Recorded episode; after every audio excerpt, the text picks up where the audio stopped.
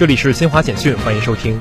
记者十七号从应急管理部获悉，十六号十八时五十分许，甘肃兰州新区秦川镇保家窑滨农科技有限公司污水处理车间发生爆炸，应急管理部已派出工作组赶赴现场协助指导处置。甘肃省应急管理厅、省消防救援总队共出动四百三十余人、七十三车、四千五百件套器材装备，在现场开展救援处置。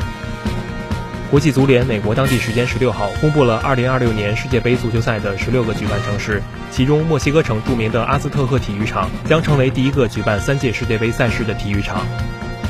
科特迪瓦消防部队十六号发布消息说，科经济首都阿比让十五号以来持续暴雨，已有至少六人在暴雨引发的滑坡事故中死亡。